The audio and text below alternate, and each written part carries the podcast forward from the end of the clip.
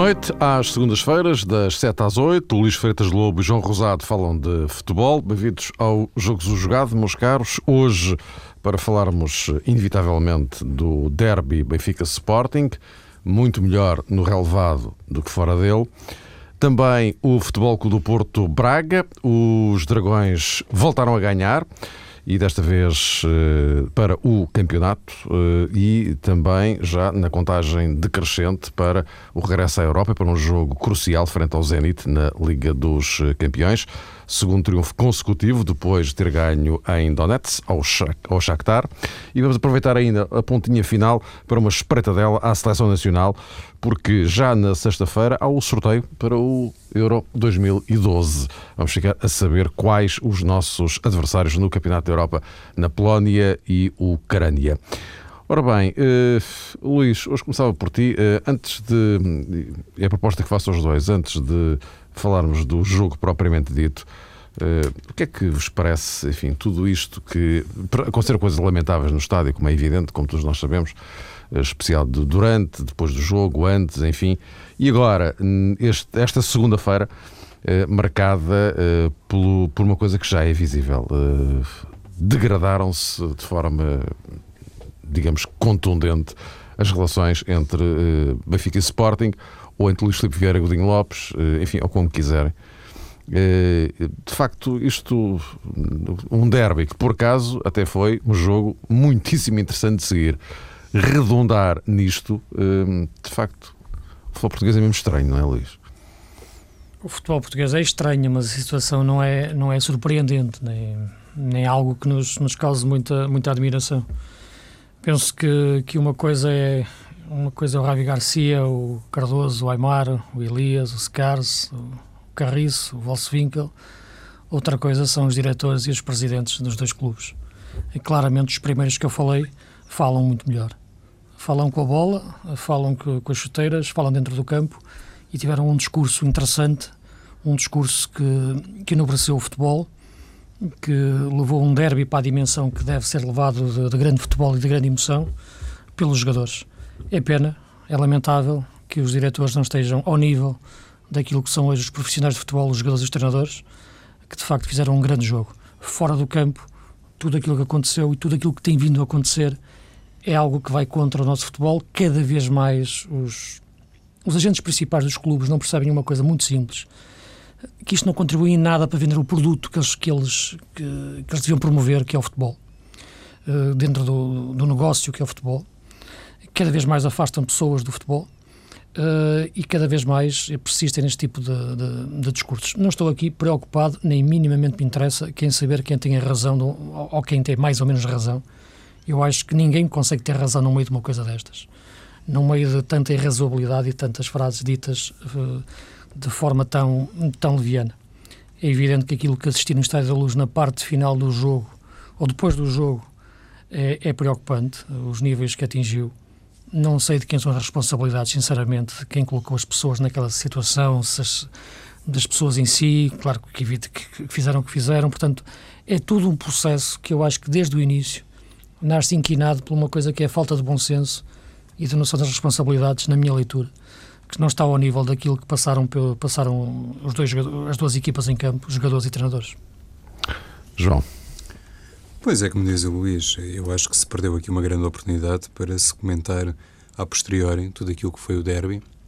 O derby dentro das quatro linhas, a grande atuação que também foi eh, rubricada pela equipa do Sporting, foi o clube que perdeu e normalmente no futebol português acontece isto: o clube que perde tenta encontrar outros focos de atenção, tenta hum, trazer para a praça pública outros uh, assuntos que não propriamente aqueles que se poderiam explorar a partir eh, daquilo que foi o comportamento das duas equipas dentro de campo. O Sporting nem precisava de fazer isso.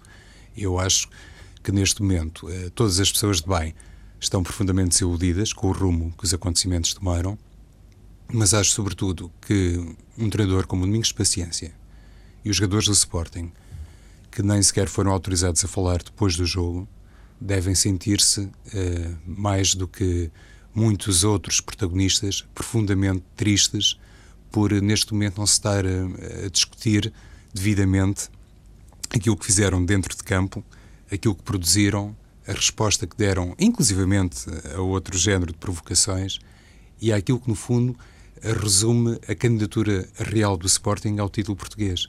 Isso não foi devidamente explorado.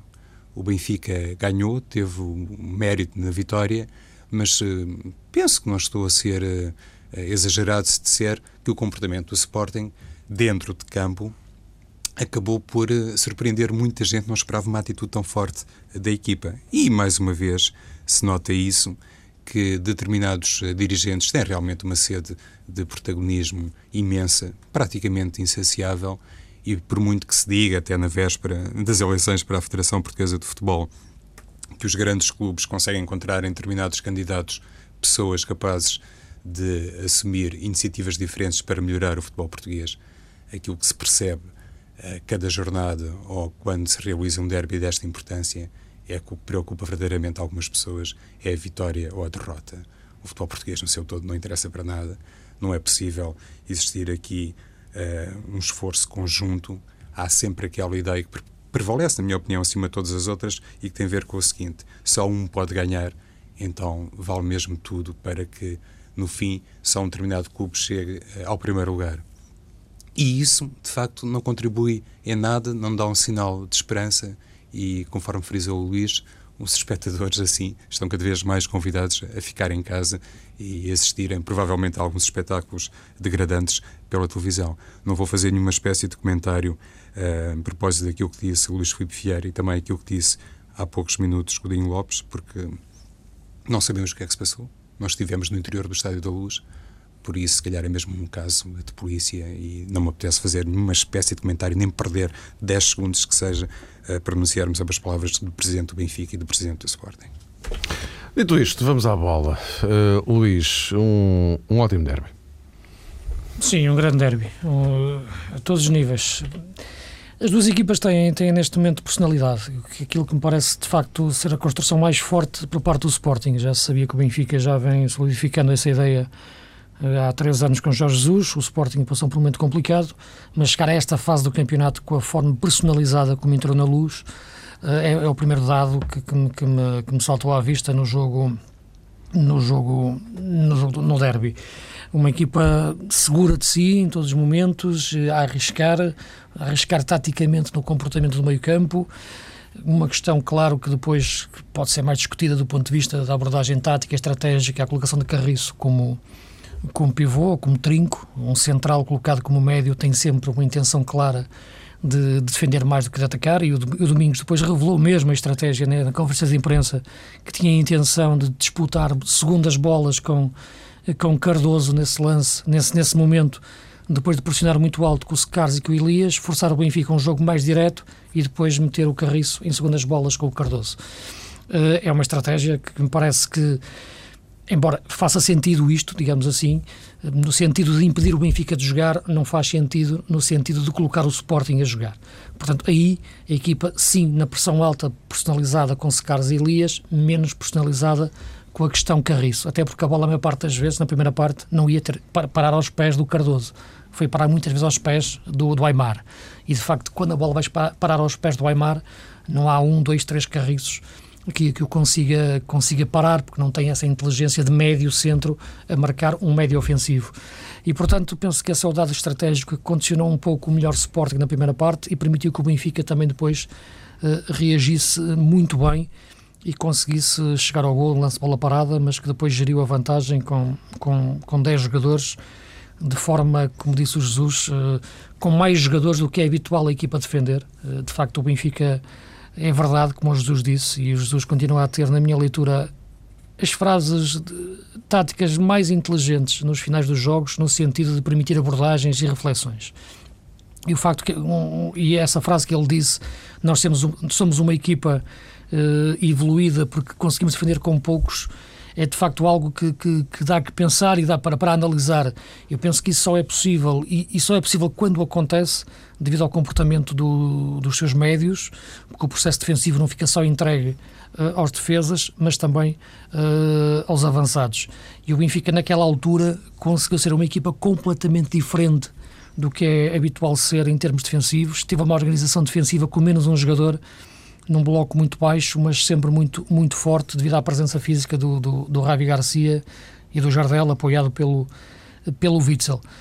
É evidente que o resultado podia ter sido diferente uh, e as conclusões que se tirassem serem ligeiramente diferentes, mas não me parecem que pudessem ser tirasse, tirares muitas conclusões uh, que, que, que, fugissem à lógica, à, à, conclusão, à razão do Sporting neste momento ser uma equipa muito bem construída, com hipóteses de discutir o título uh, até ao fim. Penso que aquilo que o Sporting tem agora, em termos de certeza, não o vai perder ao longo, ao longo da época. Aquilo que o Benfica tem agora também não o perde, tem que crescer mais, na minha leitura, em termos de ligação de meio campo. Aymar como segundo avançado ou como médio ofensivo não é a mesma coisa e, e tem um problema nas faixas laterais que compensou muito bem pela tal questão dos extremos também defenderem muito bem. Portanto, acho que foi um grande derby, como referiste, uh, muito acima, incomparavelmente acima do que, do que os diretores o quiseram transformar no, no, nos dias seguintes e, portanto, neste momento, quatro pontos uh, são poucos, uh, não, não marcam a diferença entre Benfica e Sport, que nesta altura são equipas muito próximas em termos de valor neste momento. João, tu no sábado, enfim, já enfim, fizeste o teu, o teu desenho, a tua análise em relação ao jogo durante a partida na, na, na luz. De qualquer forma, eh, eh, já agora, isto ajudando também o, teu raciocínio, eh, há aqui um dado interessante, porque nesta primeira volta o, Benfica encerrou o seu ciclo frente aos principais adversários e encerra com dois empates fora e uma vitória em casa. Dragão, Braga e vitória na luz sobre o Sporting. O Sporting começou agora esse ciclo com uma derrota na luz vai ter que jogar com o Porto e com o Braga nesta, nesta primeira volta. Eh, é uma boa sequência, uma boa performance do Benfica, não é? Fazer 5 pontos neste contexto, sendo que dois deles foram fora de casa. Eh, o, o, o Sporting, eh, à luz daquilo que fez, é previsível que possa dar outro tipo de resposta naquilo que aí vem. Então, para, para, completar este ciclo, este ciclo leonino que vem com, portanto, com Benfica, Porto e Braga, claramente. Sim. Uh, o jogo do Benfica no Dragão, Mário, uh, tem sempre características muito especiais. Ainda por cima, o Benfica foi obrigado a recuperar de desvantagem uhum. no marcador. O jogo em Alvalade diante do Sporting uh, tem sempre uma atmosfera diferente. O que é que eu quero dizer? O Benfica jogar em Alvalade ou receber o Sporting, isso corresponde a um determinado cenário. Ir ao Dragão é outro, sobretudo para Jorge Jesus. Parece que, neste sentido, até foi mais importante por, eh, enfim, patético que isto pareça, foi mais importante o empate no Dragão do que propriamente a vitória caseira diante do Sporting, apesar de ter sido conquistada uh, na última meia hora com menos um jogador. E precisamente aí esteve um dos aspectos determinantes do jogo. Eu acho que a expulsão de Cardoso teve de facto um duplo efeito. Por um lado, obrigou a equipa do Benfica a mostrar aquilo que disse Jorge Jesus, que é próprio das equipas acima da média. Ou seja, quando estão em circunstâncias difíceis, conseguem fazer apelo a forças extra, que naquele caso até foram identificadas com o público da luz, que foi catalogado como o 12 ou como o 11 jogador eh, na última meia hora, mas a verdade é que Jesus ficou muito encantado com a resposta da equipa a partir do momento em que Cardoso foi expulso. Mas também acho que a expulsão do, do Cardoso deu a Jorge Jesus uma margem de manobra uh, muito boa, muito confortável, para que ele um, ehm, desse à equipa a indicação que era preciso realmente baixar o bloco e jogar ali com as tais duas linhas defensivas, deixando para Rodrigo aquele papel mais ingrato de aparecer entre os centrais e os defesas do Sporting. Por uma razão simples, é que o Benfica, nos corredores uh, laterais, desde muito cedo, logo na primeira parte, quando estavam 11 contra 11, e também me recordo de ter falado sobre isso, uh, o Benfica acusava realmente muitos problemas. Nem Bruno César nem Gaetan estavam a fazer um jogo suficientemente profundo contra João Pereira e contra Evaldo. E na segunda parte, se porventura, isto já sou eu a especular um bocadinho, como é óbvio, se porventura Cardoso se conservasse em campo, se calhar Jorge Jesus era obrigado a fazer uh, substituições de outro cariz e provavelmente teria mais dificuldade em definir o que queria para a equipa. A expulsão de Cardoso, nesse sentido, facilitou as coisas. A ordem foi para recuar, ainda por cima o Sporting não tinha muitas alternativas de banco, e eu acho que aí esteve realmente uma das explicações para a vitória do Benfica. O Sporting não tem Ismailov, não tem Refren, não tem Rinaldo, e no banco, claramente, não tinha jogadores, à exceção de Carrilho, que foi lançado muito cedo, não tinha jogadores para fazerem o tal clique, para darem ao Sporting outra personalidade atacante e outras soluções atacantes. Ainda lançou, eh, enfim, Boginov, fez uma substituição direta, provavelmente temendo o segundo cartão amarelo para Daniel Carriço, mas a verdade é que o Sporting a esse nível demonstrou que neste momento eh, não sei se numa fase posterior da temporada vai conseguir esbater esta ideia, mas neste momento não tem um banco ao nível do Benfica e isso foi determinante.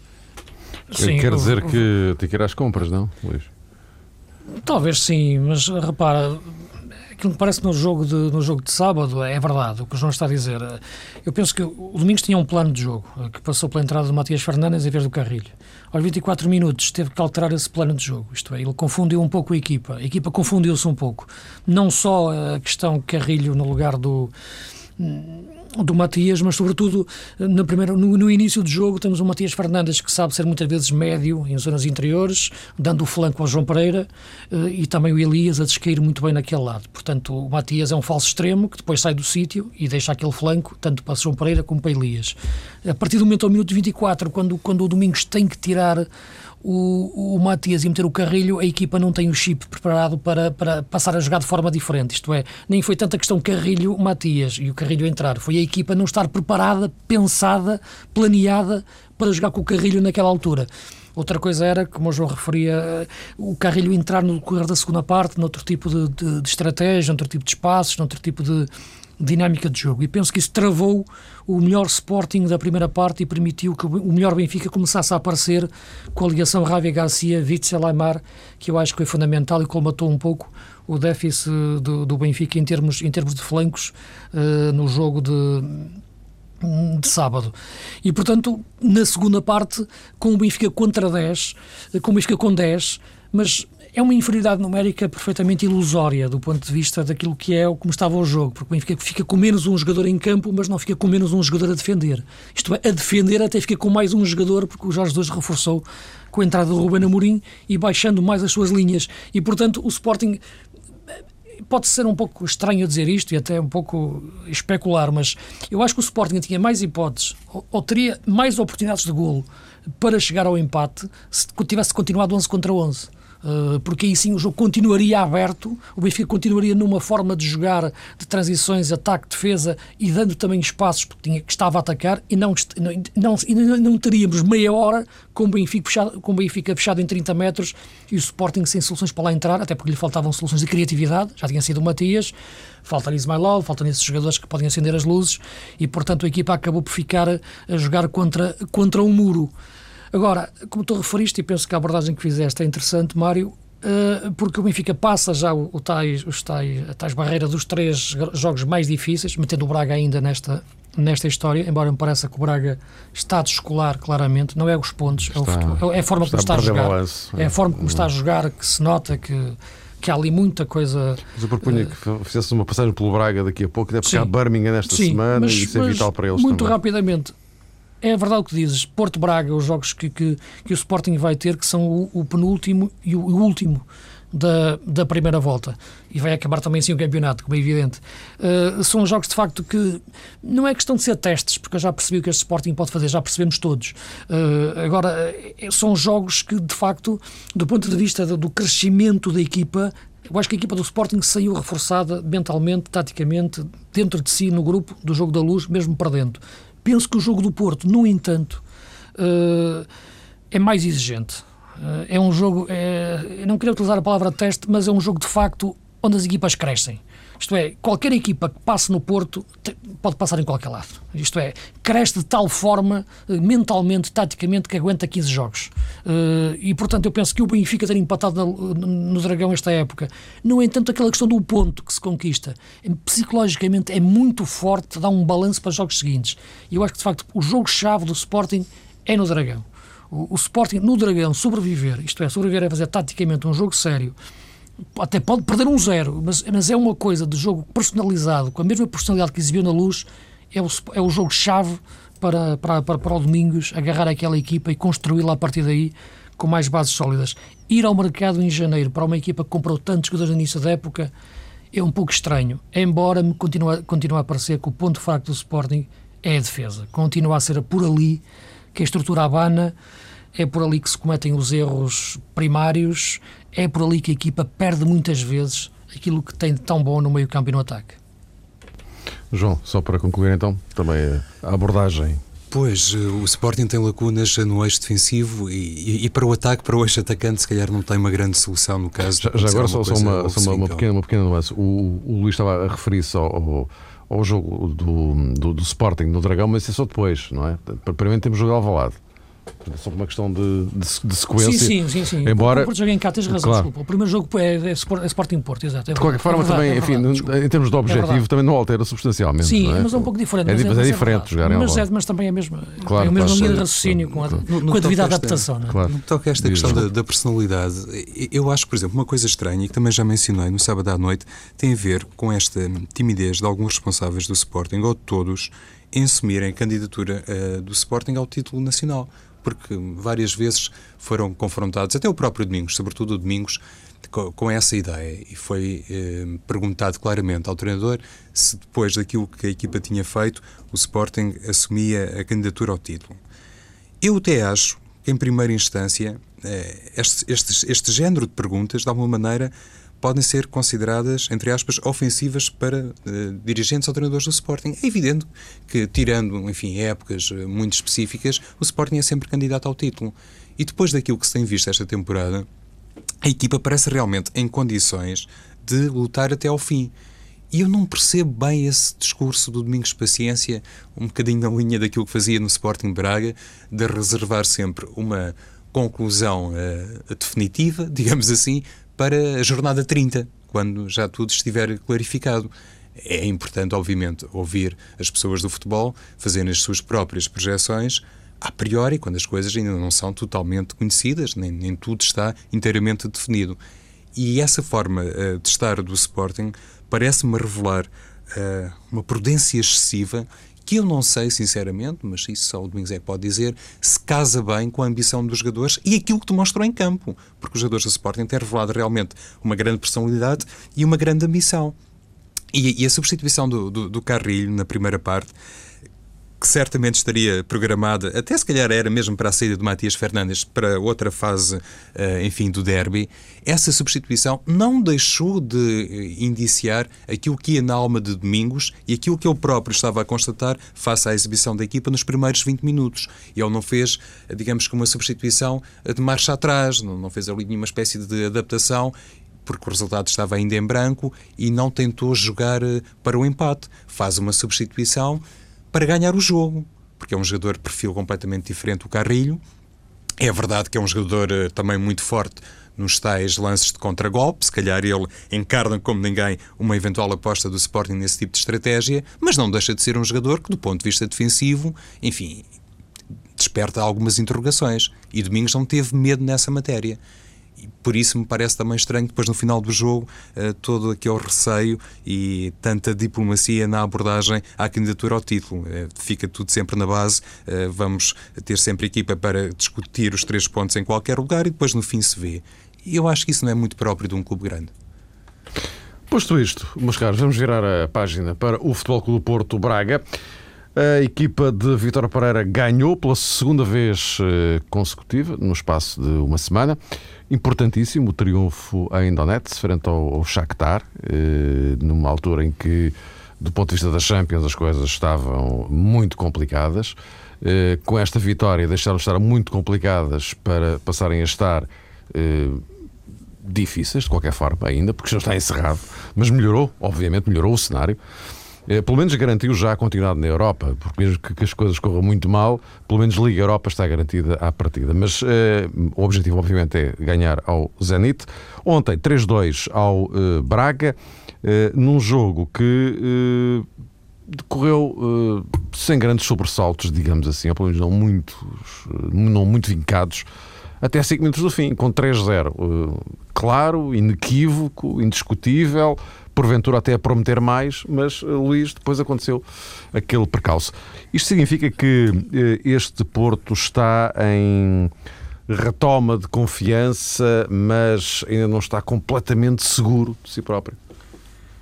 Sim, vejamos duas coisas diferentes. Uma coisa é enquadrarmos um pouco esta semana do Porto. Há uma semana atrás, quando falávamos aqui, vínhamos, o Porto vinha de uma derrota por 3-0 contra a Académica e, portanto, o Vitor Pereira estava mesmo na berma do precipício, bastava um, um empurrãozinho e caía, não é? Seria perder um jogo destes, Shakhtar, Braga, imaginava-se isso, pelo menos.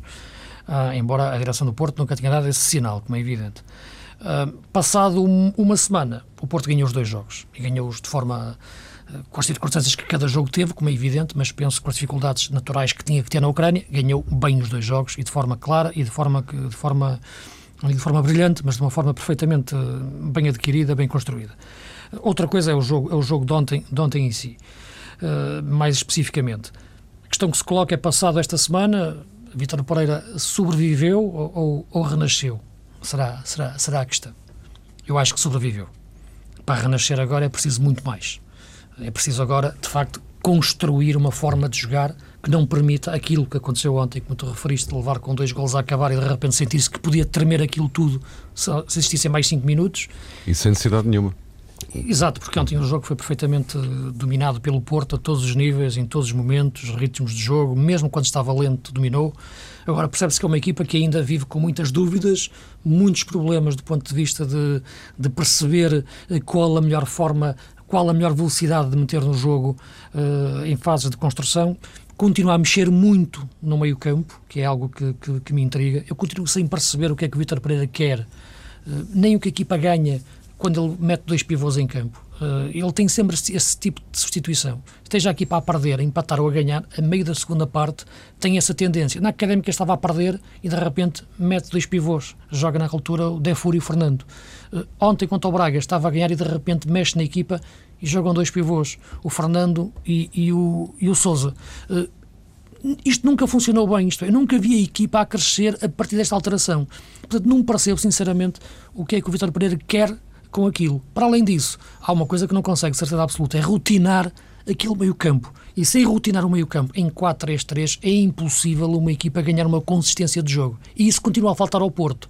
Portanto, eu digo-te que o Porto, o Vitor Pereira, sobreviveu. Agora, para renascer, é preciso dar ali, de facto, um coração uh, tático àquele, àquele trio do meio-campo que ele ainda não conseguiu dar. Está muito longe da questão da, da, do momento de boa ou má forma dos jogadores. Vimos o que o Moutinho jogou na, na, na seleção, vimos o que o Moutinho jogou uh, no, no Porto no jogo seguinte não vou entrar pela questão de, da atitude ou da motivação do jogador de estar a, a jogar contra o treinador, como já li em alguns sítios. Não vou por aí, nem, nem, nem, nem me cabe na cabeça, nem me passa pela cabeça um jogador do Moutinho entrar numa coisa dessas. Portanto, é uma questão tática. É aí que eu ponho as coisas. E, portanto, esta questão é que pode dar a, a Vítor Pereira a hipótese de, se, de renascer. Até agora, sobreviveu. Eu partilho estas dúvidas eh, do Luís e então, no caso em que o Futebol Clube Porto apresenta à frente da defesa uma dupla no meio campo constituída por eh, Fernando e por Sousa, isso é até mais estranho. Enfim, o resultado já estava com uma margem folgada, mas não, não se percebe muito bem o que é que o treinador do Porto pode querer com o tal duplo pivô. Uma coisa é ter Fernando Defur ou Motinho Sousa, mas ter Fernando e Sousa ao mesmo tempo não sei se isso tem a ver com alguma tentativa de desprender defensivamente o jogador que joga à frente desta dupla para funcionar mais como elemento de apoio ao ponta de lança. E no Porto, o ponta de lança nestes dois últimos jogos foi o Hulk, que é também uma questão importante. Aí ele recupera, ele, Vitor Pereira, aquilo que Vilas Boas, no ano passado, em determinados momentos, também foi capaz de criar, sobretudo quando não tinha Falcão, e houve ali uma altura, creio que no início do ano civil, em que isso se passou, mas provavelmente esta ideia do duplo pivô aprende-se com isso, de forma a que o jogador possa funcionar mais ou menos como 10, apareça mais vezes nas costas eh, de Hulk, que também gosta de se movimentar noutras zonas. Não faço ideia, também não consigo perceber muito bem porque é que Maicon continua a jogar como lateral direito. Ele tem nome de lateral direito, lá isso tem, é indiscutível. Por aí estaríamos completamente conversados, mas no que toca ao resto, parece-me que é um jogador que naturalmente tem dificuldades de adaptação e ontem, segundo gol do Sporting Braga nasce mais uma vez pelo uh, corredor esquerdo. Uma coisa que me parece que foi claramente um sinal da tal sobrevivência de Vitor Pereira, para utilizar o termo do Luís Freitas Lobo, foi a escolha de, uh, de Jalma para o 11. Penso que isso é, é um sinal que ele quis dar uh, na Ucrânia que não tinha ainda desistido, que ainda tinha uh, um fogo interior e uma convicção pessoal que se alterasse uh, de forma surpreendente o 11, estaria também a dar um sinal para o balneário que era homem para continuar, que não estava ali propriamente para ficar à mercê do que os históricos fizessem. E para isso ter acontecido, necessariamente que o Presidente do Futebol do Porto teve que ter uma intervenção um, ao seu estilo fosse de apoio expresso ao treinador, fosse de outra natureza que eu neste momento não consigo vislumbrar. Mas uh, o à vontade que revelou a Vítor Pereira para, por um lado, teimar, desculpem o termo, na utilização de Maicon como lateral direito e, por outro lado, em apostar em Djalma para o 11 e se reflete, como se diz na gíria, uh, ter as costas quentes e ter margem de manobra suficiente para continuar com esse género de situações. Uma derradeira questão, João, começo por ti, fazendo a ronda ao contrário. Hulk é mesmo para continuar ali no meio? Eu penso que isto, sim. É- isto é, menos... circunstancial ou é mesmo para ficar? Kleber no banco e Walter na bancada? Eu penso que sim, por eh, várias razões, Mário. Muito rapidamente, eh, porque Rames Rodrigues eh, finalmente recuperou e com toda a justiça, se me permitem um atrevimento, o seu lugar entre os titulares do Futebol do Porto. Era uma coisa que realmente não se percebia, tendo em conta os critérios de, de Vitor Pereira. Rames como titular e depois o Futebol do Porto em janeiro já vai ter um jogador como Danilo e eu penso que nesse sentido começa realmente a, a ficar curto o espaço para determinados jogadores e a melhor forma, enquanto enfim, o Futebol do Porto não fizer uma aposta de mercado num ponta de lança, a melhor forma de ter muita gente válida no trio atacante é de facto conservar o que ali no meio. É Eu penso que neste momento, depois da questão Kleber ou, ou, ou Walter, a resposta foi, foi Hulk. Não é? Eu penso que é uma resposta insuficiente na minha leitura para, para o melhor Porto, porque o melhor Hulk é aquele que joga sobre o flanco, não como extremo, mas a partir lugar de extremo. O melhor Porto seria aquele que tivesse um número 9, um ponta de lança, perfeitamente capaz de ocupar aquela posição sem, sem, sentir, o, sem sentir o peso da camisola. Embora seja um pouco diferente uh, a questão, o Hulk, se o Hulk estiver a jogar contra o Braga ou contra o Shakhtar, ou o Hulk a jogar contra o, o Passo Ferreira, ou o Guimarães, o Marito, equipas que se joguem mais fechadas, digamos assim. Uh, disse estes nomes aleatoriamente. Uh, porque uma coisa, o Hulk com espaço para explodir mesmo no corredor central, como aconteceu ontem contra o Braga, como aconteceu ontem em frente, como aconteceu com frente ao Shakhtar na terça-feira, outra coisa, um Hulk a bater contra uma parede de quatro defesas, mais quatro médios, oito homens atrás da linha da bola. Esse Hulk não funciona porque não sabe jogar de costas para a baliza. E esse Hulk é o que está mais vezes obrigado a jogar no, no nosso campeonato, em que as equipas têm essa tal, uh, tal postura. Por isso, a minha resposta é que este Hulk não, uh, nessa posição, porque não sabe jogar assim. Embora, também devo dizer uma coisa, que, embora o Porto goste muito de falar, e o Vitor Pereira, que o Porto é uma equipa de posse, eu tenho muitas dúvidas em classificar esta equipa do Porto como uma equipa de posse, ponto, ponto final. Uh, eu diria que este Porto é uma equipa, na forma de jogar ou na forma de tentar jogar, é uma equipa que procura umas transições mais rápidas do que aquela equipa da época passada com, com, com André Vilas Boas, que sim, era uma equipa de posse muito mais paciente, com o Falcão a jogar de costas para a baliza quando, quando jogava. E repara o que o Porto sofreu a época passada, quando o Falcão saiu e teve que jogar o Hulk a número 9. Foi os piores momentos do Porto em termos de, de de, de, prestação, de, de, qualidade, de qualidade de jogo. Uh, este Porto é um Porto, eu não diria que é um Porto ainda não percebi bem o que o Vitor Pereira quer fazer, sinceramente, mas parece-me que não é uma equipa de posse. É, é uma equipa que fica ali, entre o meio caminho do que é a equipa de posse de Vilas Boas e a equipa de transições rápidas que era, que era o Josualdo. Portanto, é um Porto ainda indefinido do ponto de vista de identidade. O Vitor Pereira acho que quer juntar as duas coisas e dar-lhe um cunho pessoal. Só que eu acho que nesta, neste cruzamento ele caiu ali de repente num poço e a equipa ficou sem indefinida. Nem é uma equipa de transições rápidas, nem é uma equipa de posse. E por isso os três médios neste momento ou querem recuar para depois arrancar em velocidade e dar então, e dar então espaço de explosão ao Hulk e aí o Hulk pode jogar, ou então querem trocar a bola, mas a verdade é que a equipa já não está com essa cultura de jogo porque acho que treina mais e procura mais um jogo de transições rápidas. Isto pode parecer um discurso algo demasiado técnico, mas aquilo que me parece é que o Porto vive numa encruzilhada em termos de identidade, porque está, entre caminho, está no meio do caminho entre Vilas Boas e Jesualdo. Vítor Pereira ainda não decidiu e com isso arrasta a equipa taticamente jogo após jogo.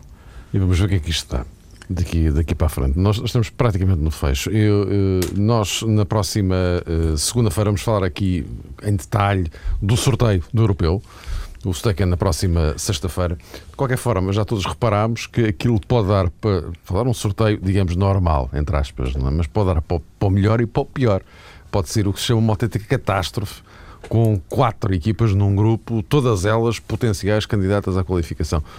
Uh, só assim, no, no, minuto, o que é que vocês esperam uh, para, para um sorteio deste? Ou, ou, melhor, se pudessem vocês escolher, não estou a dizer que enunciem os países, não é? Mas que características de grupo é que preferiam? Eu já reparei que o grupo é muito complicado. Pode ser muito complicado porque o facto da Ucrânia e a Polónia serem cabeças de série. Uhum. Não é? Alguns podem atirar com uma Itália e uma Alemanha eh, do, do pote 2 para, para cima de nós, mais o, a Espanha e a Alemanha e, estão. E a França está no 4. E, e, a França está no 4. Portanto, esta uhum. questão da Ucrânia e a Polónia sempre ser cabeças de série, de facto, pode proporcionar uma coisa muito complicada. O meu principal receio é esse. Uhum. Se fugirmos a isso melhor para aguentarmos a primeira fase e depois a partir daí são claro, jogos a eliminar. Sim, sim historicamente a besta negra é a França e seria de evitar por todos os motivos e, e mais alguns, mas uh, nestas coisas é importante também recuperar uma máxima muito antiga, mas que eu penso que se aplica à seleção portuguesa honestamente. Independentemente do adversário, a seleção tem que ter aspirações no Campeonato da Europa e muitas vezes também é dito que o jogador português, mesmo o jogador extraordinariamente competitivo, se acomoda bastante em determinados momentos quando sente que teoricamente as coisas estão mais fáceis, por isso, se for um, um sorteio teoricamente mais difícil, se calhar depois na prática todos entendemos que vai ser uma coisa boa para Portugal. Para dissecar na próxima edição do Jogo Jogado na segunda-feira, pelo meio temos o regresso da Liga Europa, o Sporting, enfim, para cumprir calendário, basicamente uma vitória, dá-lhe o primeiro lugar no grupo, mas já está qualificado. Boa sorte para o Braga, um triunfo resolve a questão. É só mesmo ganhar ao Birmingham. Até para a semana.